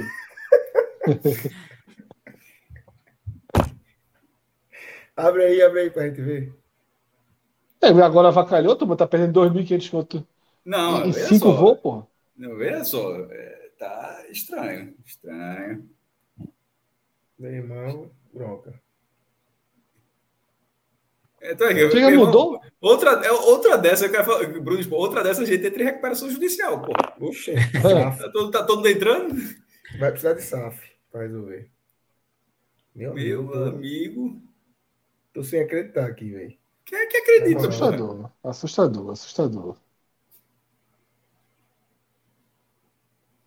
E aí, o que, é que a gente faz aí? Vai botar um dinheirinho aí? Eu sei mais não. Eu botava é qual que, é que tem amanhã?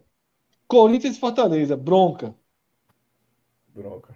Atlético Goianiense Atlético Goianiense é, é, um jogo mais tranquilo aí, mas Joga essas também. cartas no Atlético Goianiense aí. Mas junta ele com alguém, pô. Tudo, pô. Tudo. Agora virou. Que desconto o Atlético Goianiense essa porra aí? Essa CPI tá aqui pegando fogo aqui no grupo, viu? Já tá? Tá. Rodrigo meteu, galera, que porra foi essa aqui? Chegou chutando porta. Meu irmão, velho. Não, pô, isso não existe, não, porra. Meu irmão, veja só. Conta aí, filho. Vai, veja só, veja só. Top Gun Maverick, meu amigo. É o final do filme isso aí. Quem, quem assistiu sabe. O, os últimos 15 minutos, meu amigo, Tom Cruise faz exatamente esse estrago. Olha, Igor Santos, apostou 500, perdeu. Tentou apostar 500 para recuperar e por aí vai. Virou no ciclo eterno. Nossa sorte é que souberam parar em, em, em cinco apostas. Rodrigo, Calumbi meteu essa. Tá com cara de celular desbloqueado no bolso com o site aberto. Tá não, pô. Tá Ei, não, pô. 500, 500, 500, 500, tá não, pô. Tá não. Mas obrigado pelo dízimo aí para ajudar, viu? E a turma ainda me lembrou tá que Alberto Valentim estreia, então já é bom dar um recuo aí. Bota só cinquentinha. Tá tudo aqui. Foram aportar 500 a internet tava ruim, deu F5 cinco vezes. Pode ser. Deve ter sido uma brincadeira dessa. Deve ter sido uma porra dessa. Daí, Pode ser melhor. A gente, eu, ó, meu irmão, isso aí é tão fora, fora da curva que é só a galera pensar que tava acompanhando a transmissão da gente. Eu apostei 5 reais, porra. Pior, porra. O, cinco... o, hangar do avião tava fechado, porra. Eu já, eu já, fechado, proibido, porra. Pelo amor de Deus. Não estava lacrado o hangar do avião, não podia entrar. Tava, pô, tava sem motor. Não pode voar sem motor, não. Essa, essa foi foda, viu? Ai, meu Deus do céu. Mas, meu irmão, bora, bora, bora, bora, meu irmão, falando de dinheiro. Bora pro Bahia. Bahia. Bora pro Bahia, que tem muito. Segue aqui, segue, vamos. Pedro Pereira, nos traga aí sua visão sobre essa vitória do Bahia sobre o Coritiba. Abre 1 a 0 toma um empate, mas na sequ... logo na sequência, né? É, não deu tempo nem do Coritiba comemorar, já faz 2 a 1 e logo depois também faz o 3 a 1 é, Primeiro gol contra de Vitor Luiz, depois um golaço de Bochilha, né? Depois Biel faz 2 a 1 e David Duarte faz 3 a 1 fechando essa vitória do Bahia é, na Série A do Campeonato Brasileiro, Pedro. É, Lucas, boa noite. Pra, começar, né? Só se for para você, meu amigo, depois dessa. Tá baixo o áudio, Pedro. Entendo. Opa, deixa eu ver se enfim, melhorou aí agora, né? Muito, 100%. Pronto. É, esse fone, às vezes, tem isso. Quando, quando começa a falar, ele, ele fica meio ruim, mas aos poucos ele vai aumentando. É, pô, triunfo importantíssimo do Bahia hoje, né? Porque o Bahia ainda, ainda era uma dúvida, né? O desempenho do Bahia nessa, nessa, nessa Série A. ainda era bem, bem duvidoso. Quando o campeonato começou, a gente ainda não sabia qual seria o destino do time de Renato Paiva, por todo o histórico recente, né? Temporada, temporada foi muito ruim, o início da temporada foi muito ruim do Bahia, com muitas dúvidas. E um triunfo importantíssimo porque o Bahia largou com, com duas derrotas nas duas rodadas iniciais. E aí, durante essa semana, ganhou do Vasco, resultado também fundamental, é, fora de casa. A semana ainda teve um, um extra ali, né? Com o um anúncio oficial da parceria com o Grupo City, movimentou muito a torcida do Bahia. E hoje havia expectativa de um público muito grande na Fonte Nova, que até se concretizou, não, não, não foi um público assim recorde, mas foram 38 mil pessoas num dia em que a cidade estava debaixo de uma chuva intensa e ainda com paralisação de ônibus, né? Então, um público muito bom para esse Bahia Curitiba hoje. E o time que jogou bem foi superior ao Curitiba durante todo, todo o jogo. Teve esse susto que o Fred citou, né?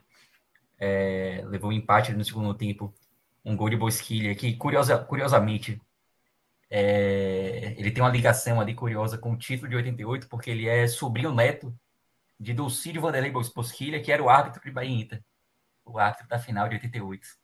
É, e, hoje e que, cujo nome está citado na música Nome aos Bois do Titãs. Do Sírio, Vanderlei Bosquilha? É. Sabia não. Vou procurar aí depois. É, e o sobrinho, o, o filho de Ducídio é, é bandeirinha, né? Auxiliar hoje em dia. Bruno Bosquilha. E Bosquilha acabou fazendo esse gol de empate, mas como o Fred citou, foi um susto muito rápido, muito corriqueiro. Um cenário que poderia ficar complicado. E a gente fala disso daqui a pouco, mas logo no, na jogada seguinte, ó, praticamente. O, o, o, só para completar, Pedro, o trecho é esse aqui, ó. É, Baby Dog, Papadog, Mengele, Doca Street, Rockefeller, Afanásio, Ducide, Vanderlei Bosquila, Pinochet, Gil Gomes, Reverendo Moon, Jim Jones. Tá citado. A galera, a galera aí forte, hein? Saber por que ele entrou nessa listinha aqui. Deve ter feito raiva a algum dos, algum dos oito titãs. Era, era um juiz famoso, né? Tipo, um cara conhecido, assim, na época. Tanto que apitou a final do brasileiro. É, mas, enfim, é, teve essa curiosidade aí, confronto de hoje. Mas foi isso, um confronto bem, um resultado assim, bem importante assim, para dar confiança para o Bahia no decorrer do campeonato. E um jogo, um jogo, Fred, você disse que viu a partida, né? Viu um pedaço, no final você já estava ali meio que se preparando para a transmissão do esporte também, né? Mas um Bahia que vai conseguindo se ajustar, né? Vai conseguindo se encaixar e e largar aí com mais uma vitória na Série A, né? Isso, é, inclusive o fato do Curitiba ser um adversário extremamente frágil e do, e do Bahia se impor diante desse Curitiba mostra que uma das páginas daquele começo de temporada virou. Cássio Cardoso chegou a trazer aqui a preocupação do Bahia ser um América de Natal, uma Chapecoense, um time sem a menor competitividade e hoje a gente assistiu que o Bahia já está alguns passos à frente de um adversário como o Curitiba, que esse sim, junto ali com Goiás, com América Mineiro nesse momento, integram os piores times do campeonato, tá? É, diferença grande. O gol de empate do Curitiba, ele é um, um, um ponto perdido dentro do jogo. Não que o Bahia estivesse fazendo uma super atuação.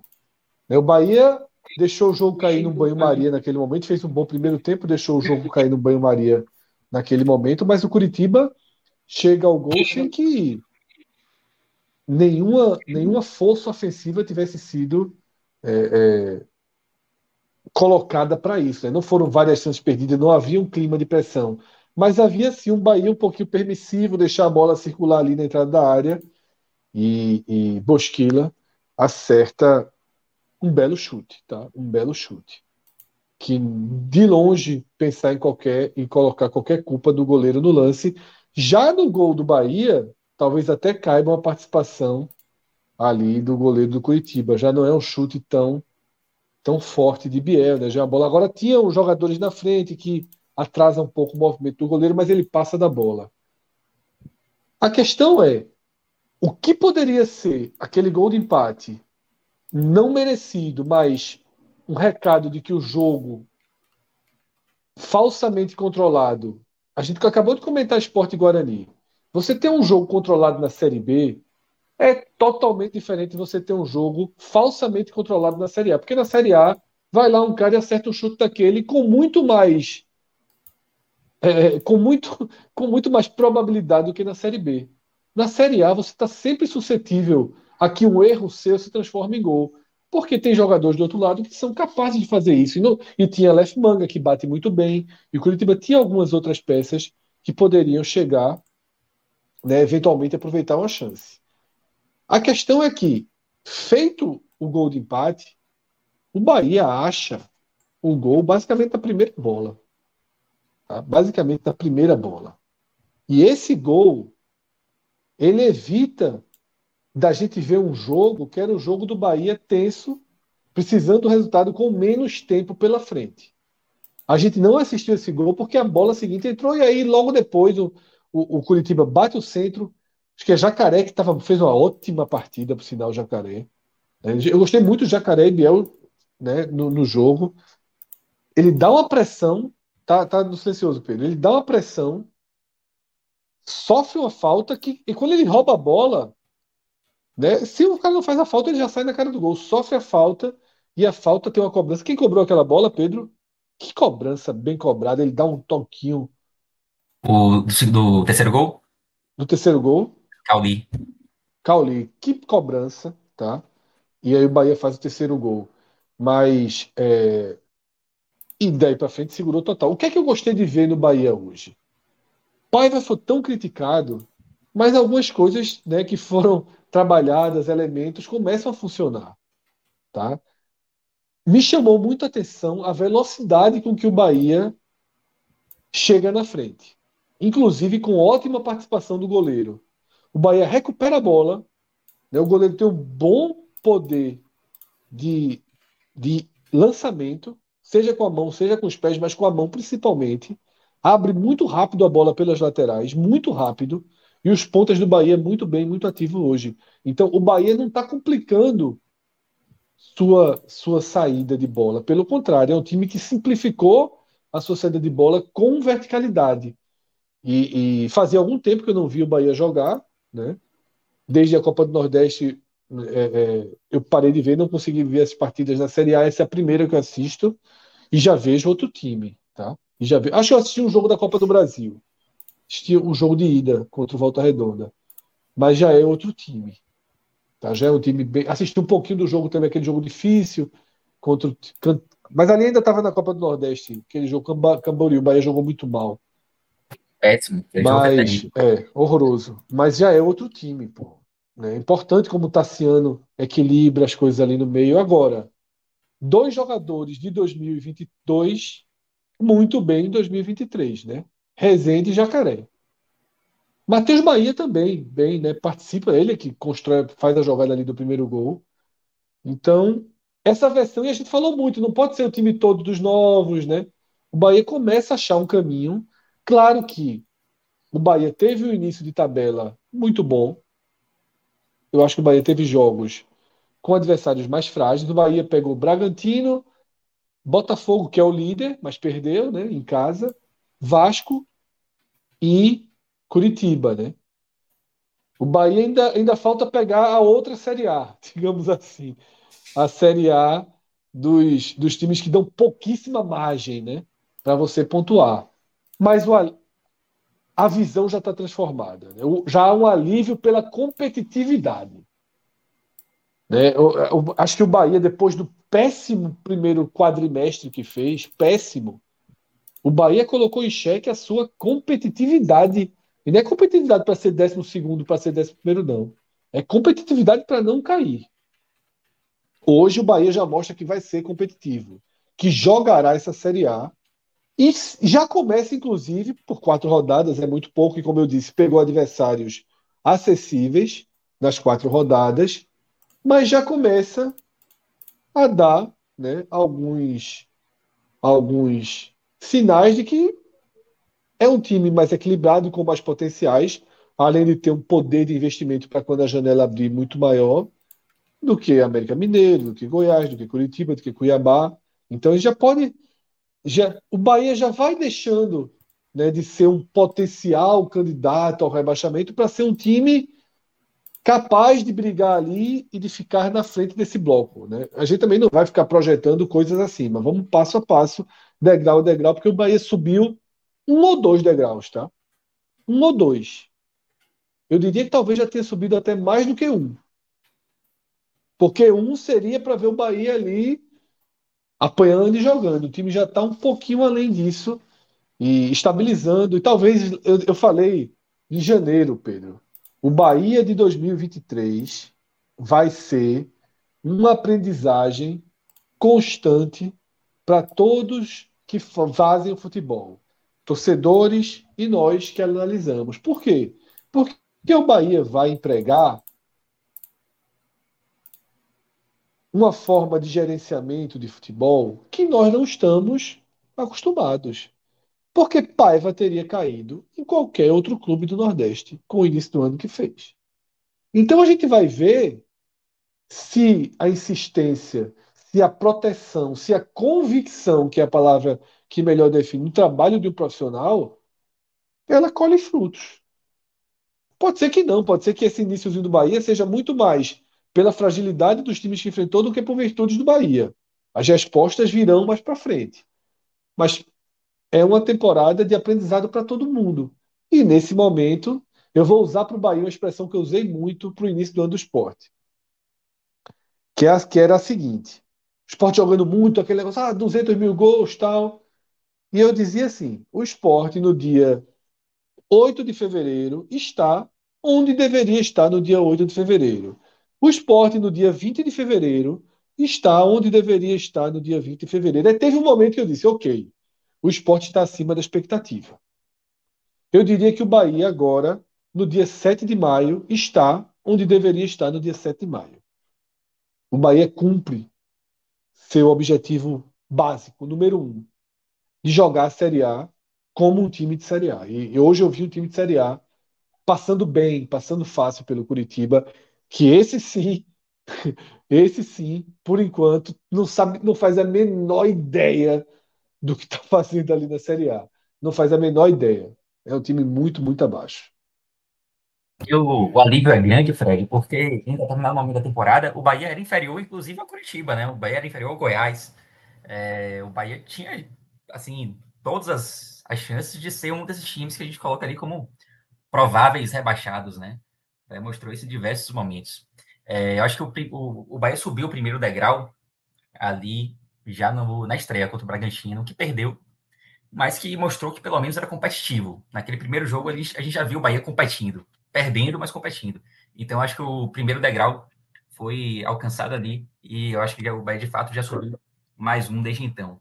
E eu acho curioso que você citou aí os dois jogadores de 2022 que, que estão fazendo um, um, belíssimo ano até agora, tanto Jacaré quanto Rezende, e os dois jogando, eu vou botar entre aspas, assim, né, fora de posição, porque a impressão que passa é que os dois meio que se encontraram, né, tanto Jacaré jogando como ala, e para mim vai ser ala agora a vida inteira, e Rezende, que eu até ainda vejo voltando ali à posição de volante, mas que vem sendo um excelente zagueiro até aqui. É... Jacaré hoje eu, eu, eu, não acho nem que tenha sido das melhores partidas dele, não que tenha sido ruim, longe disso. Mas é, foi, foi bem, novamente. E tem sido talvez o principal, um dos principais jogadores do Bahia é, nessa Série A até aqui. O cara foi bem praticamente todos os jogos que fez como, como ala, a ponto de já ter sido escolhido como melhor em campo, algumas oportunidades.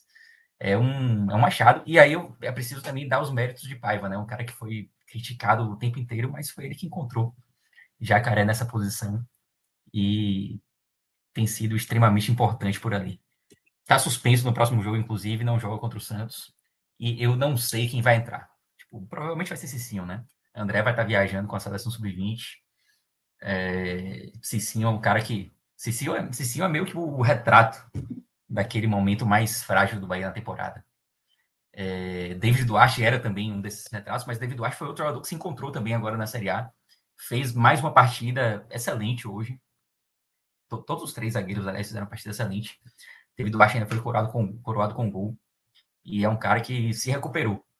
Sim, eu já não vejo tanto essa, essa recuperação breve, não. Acho que vai ser mais, mais complicado. Eu realmente não sei se seria a melhor opção. Talvez fosse melhor improvisar alguém por ali, talvez o próprio Tassiano, que já jogou algumas oportunidades como lateral. Mas aturar Cicinho na quarta vai ser, vai ser, vai ser chato. É isso. É, maestro, importante esse momento aí de, de pacificação. Acho que o maestro está. Não, estou aqui. Tá aí, né? Não, que a câmera deu um oscilado, não sei se você estava. Esse momento né, de início de, de, de Série A do Bahia, com um clima mais ameno, é, clube, relação clube-torcida é, cada vez mais forte.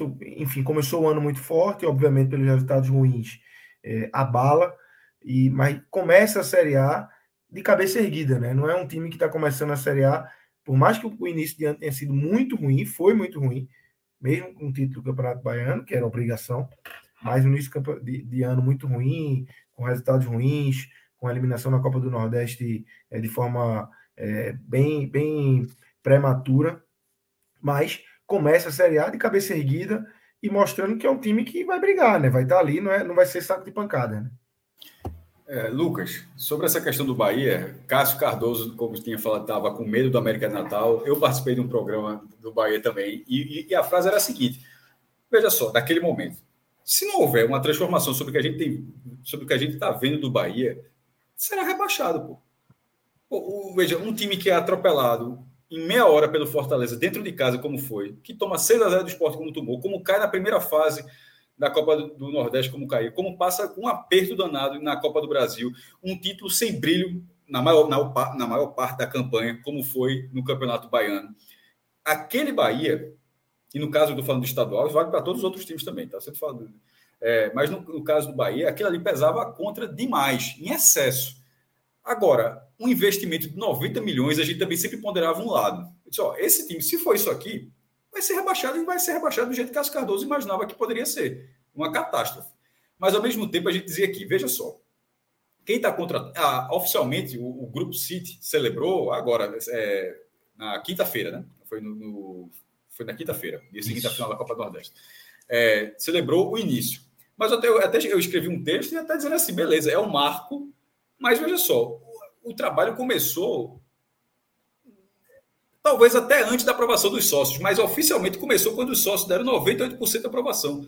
Porque se o Bahia teve 90, 94, 96 milhões, não sei o número preciso, mas se o Bahia teve um volume desse de, investimentos, já era o City ali. O Bahia, o Bahia Associação não teria contratado nesses quatro meses, não teria investido 90 milhões em reforços como investiu. Então o trabalho do City já tinha começado. E por que, que eu estou dizendo isso? porque aquele time que não vinha dando resultado algum né, é, nessa situação, a gente ponderava que quem está gastando isso tudo tem um, tem, é, um know-how de, de, de, de entender, só, esse cara vale 12, esse cara vale 14 milhões, esse cara vale 18, esse cara que já, já, já é rodado, é, como o caso Vitor Hugo, vale 10. Ou seja, quem estava contratando tinha essa expertise para saber esse cenário. Eu ponderava nesse cenário, que, que em algum momento a gente não sabia se esse time, um time ah, sobretudo os, principais jogadores sendo mais jovens, se eles renderiam ainda em 2023. E um trabalho completamente questionável, e nesse caso não é, não chega a ser um acerto a manutenção de Paiva. Porque, na verdade, o, o, o acerto começa quando o próprio treinador começou a mudar um pouco do que ele fazia. Ele, ele, ele o, o, treinador não está trabalhando da mesma forma desde que ele chegou ao Bahia o próprio treinador precisou também ceder um pouco em relação ao que parecia ser um projeto. Ó, vai jogar só dessa forma. Só daquela forma era só fumo que estava levando. Quando começou a ceder um pouco, entender um pouco mais as características do material humano que tinha à disposição, começou a melhorar o trabalho em campo. Isso é um pouco óbvio. Não dá para ser um pouco no que Barroca, muito no começo ainda, mas que Barroca venceu no Ceará. Ó, tem que jogar dessa forma em ponto final. E, e, é o Ceará perdendo uma bola atrás da outra na série com o esporte, o Ceará perdendo uma bola atrás da outra como foi contra a Ponte Preta, você não precisa forçar, ou até como foi contra o ABC um pouco também. Você não precisa forçar isso. Você pode adquirir isso como um tempo, e talvez eu consiga isso com o Renato Paiva, mas ao mesmo tempo acho que ele forçou muito aquela, aquela, aquela barra naquele momento.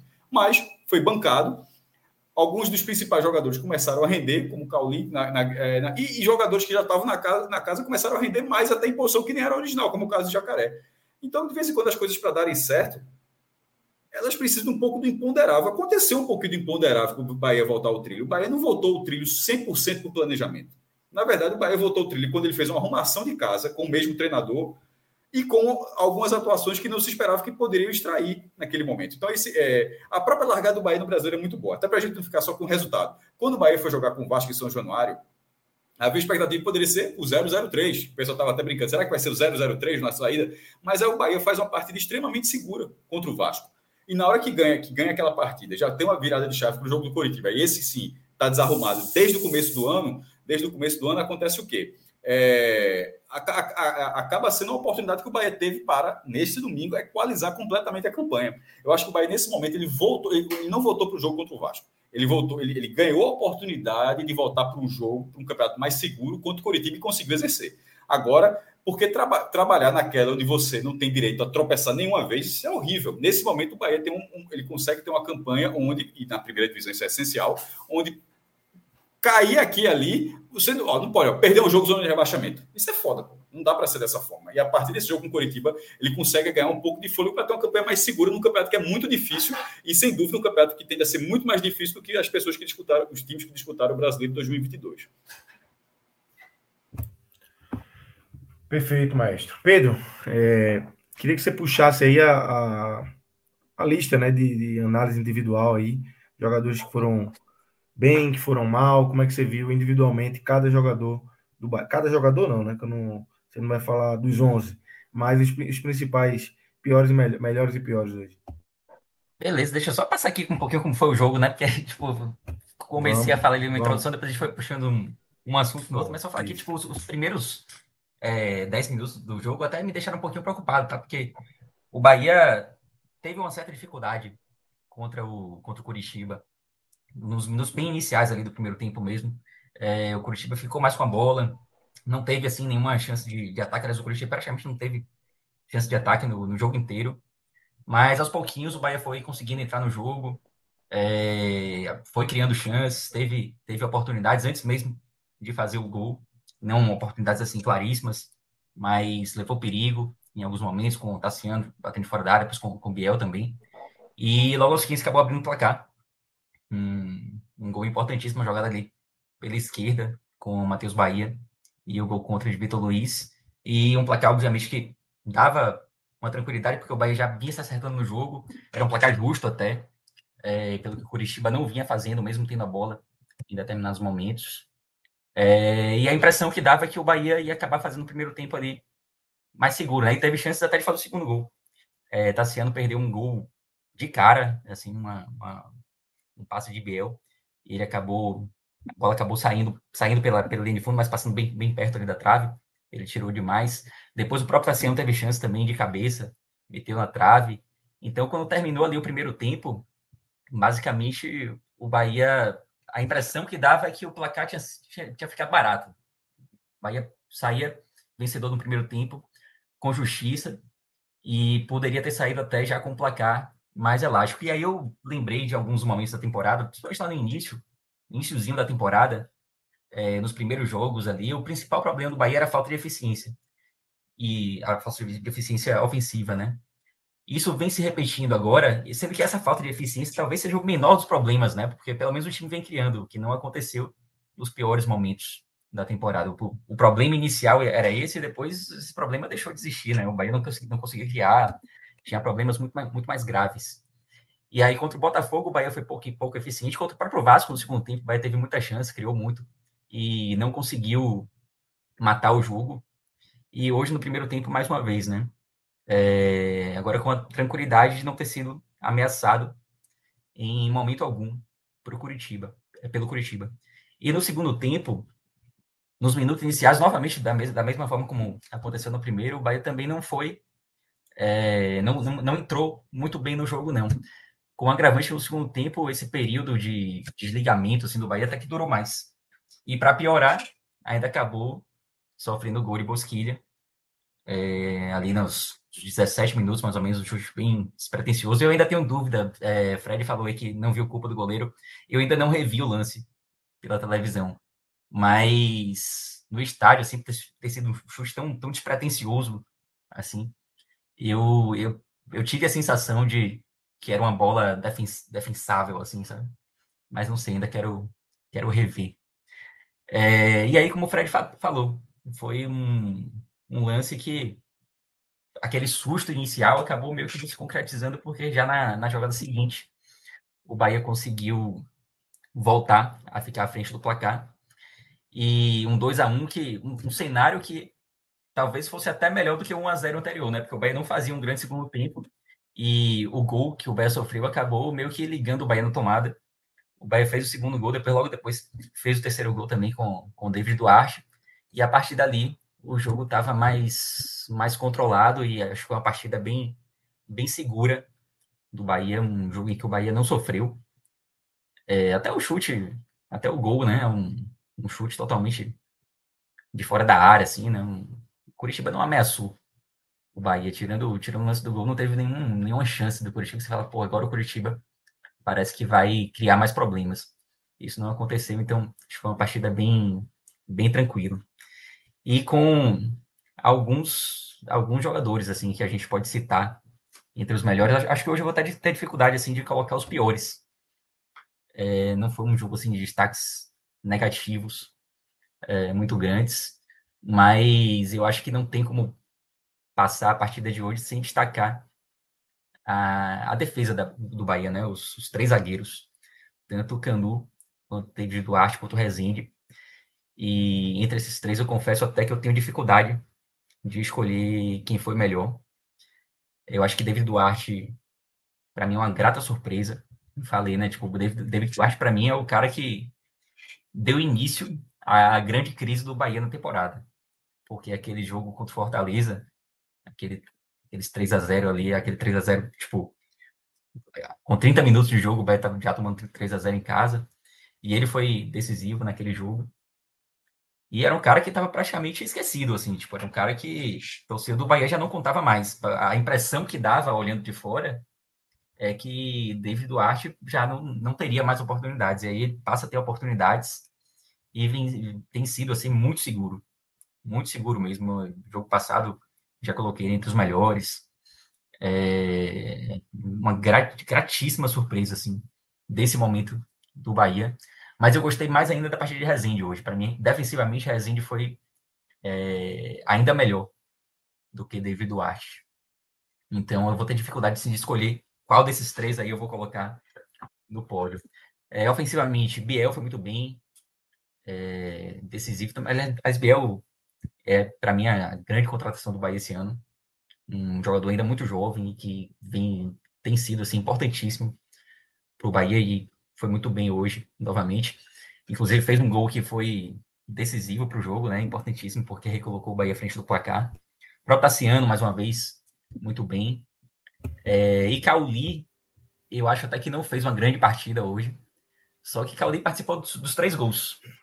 No, no, primeiro gol, até de forma mais discreta, né? Na jogada de Matheus Bahia, mas é ele que dá um passe para Matheus Bahia. É, depois, nos, nos gols, nos, nos gols seguintes, ele é ainda mais importante, né? ele dá o passe para Biel no, no, segundo gol e depois dá aquele cruzamento que o Fred citou na falta, que acaba sendo cabeçado por, cabeçado por David Duarte. Ele então, ele aumentando a participação, né? Passou Exato, menos do primeiro, foi... depois um pouquinho é. mais no segundo, e, e, o terceiro muito mais, assim, a, a falta cobrada é. perfeição ali para David Duarte. E eu não vou colocar entre os melhores, tá? Vou, vou citar ele aqui, porque ele foi muito importante nos três gols a participação dele é, é fundamental para o resultado da partida. Mas como acho que defensivamente o Bahia não deu chance para o Curitiba, vou escolher dois da zaga ali, vou colocar tanto David Duarte quanto o Rezende, e fechando esse pódio com o Biel. Qualquer um desses, desses três poderia, para mim, ser o melhor do jogo, mas eu acho que Biel, além de ter sido é, ter, ter feito uma boa partida, ele, para mim, fez o gol mais importante do jogo. O gol que evitou o susto, né? que evitou o sofrimento. E aliás, por falar nesse, nesse, nesse gol do Coritiba, né? O Bahia não fazia um, um grande segundo tempo, e dois minutos antes, é, e aí já emendando também com os piores, dois minutos antes do, do gol do Curitiba, Everaldo tinha sido substituído e saiu vaiado. O Bahia ganhando de 1 a 0 do Curitiba. Everaldo saiu, saiu vai, vaiado. E aí é importante dizer também que é claro que a, a torcida tem, tem todo o direito de vaiar quem, quem ela quiser. Mas quando a gente vai um jogador, especialmente com o time ganhando, a gente não tá, a nossa vai não vai apenas para Everaldo, né? Ela, ela acaba contagiando o time inteiro. Então, o Bahia tinha aquele cenário de tomar um empate, um a um, com a torcida já naquele clima, pô, uma parte vaiou, e tem sempre aquela, aquela galera que reclama também, pô, não tem que vaiar o jogador e tal. Então já era um clima que começava, que poderia já começar a ficar ruim na Fonte Nova e que acabou não se concretizando justamente por conta do segundo gol que acabou saindo logo depois. É, então, por, pela importância do gol e também pela partida que ele fez, eu boto o Biel como melhor em campo, mas acho que qualquer um desses que eu citei como os três melhores poderia ter sido escolhido tranquilamente como melhor também. E em relação aos piores, falei lá no início, né? Vai ser bem difícil fazer um pódio. E, é, eu acho que só, só Everaldo realmente que esteve bem abaixo hoje. Aliás, não é a primeira vez. Everaldo foi um cara que começou a temporada muito mal, depois meio que se encontrou, foi ganhando confiança, a torcida começou a gostar, começou, a fazer gol. É, mas aos poucos ele vem, vem voltando, assim, ele vem regredindo, né? Ele vem perdendo aquela boa fase. E hoje, para mim, ele foi muito mal. Falei das vaias, né? O cara que saiu vaiado, aquela, claro que é aquela vaia que acaba sendo abafada depois pelos, pelos aplausos, a galera que não quer que vai. Mas a partida dele foi, foi muito abaixo hoje. Ele participou pouco, e quando ele participou, ele, ele também não foi bem. Então, eu acho que hoje ele vai ficar sozinho, assim, vai ficar isolado no pódio como, como o pior. Eu até ia colocar Marcos Felipe, mas como o Fred falou que ele não teve tanta culpa no gol, eu não revi ainda o lance, mas. É, vai dar a colher de chá para ele. Vou tirar ele da lista e, e, concordo muito com o Fred. Acho que a saída de bola de, de Marcos Felipe é muito interessante, foi interessante hoje. Ele, ele consegue criar, né? Ele, ele praticamente cria jogadas é, na, na saída de bola. E não é, não foi a primeira vez, é um, essa característica dele já vem chamando atenção algumas partidas. Eu acho que ele, eu, eu, ia, eu ia mencionar ele, mas não sei se, se eu chegaria a colocar entre os piores. É, mesmo talvez assim ele tenha alguma contribuição ali no lance do gol, repito, eu, eu não vi assim, então eu vou confiar em Fred. É, talvez ele de fato não, não tivesse como alcançar aquela bola. É isso. Pedro, valeu, obrigado aí pela participação. A gente vai chegando ao fim aqui dessa nossa live de domingo. Falamos aí da vitória do esporte, do triunfo do Bahia, esporte pela Série B, Bahia pela Série A. Os dois clubes aí venceram no dia de hoje. Amanhã tem mais, amanhã tem estreia do Santa Cruz na Série D. Amanhã tem mais um jogo do Fortaleza na Série A, pegando o Corinthians fora de casa, lá em São Paulo. E a gente vai estar por aqui. E, obviamente, também no Enem 45, nas nossas redes sociais. Fiquem ligados aqui em todo, todo o nosso conteúdo aqui do podcast 45 Minutos. Pedro, valeu. Valeu, Rodrigo. Valeu, Marcelo. Valeu, Fred e Cássio, que já, já, já deixaram aqui a nossa live. Todo mundo que acompanhou a gente até aqui. Grande abraço, galera.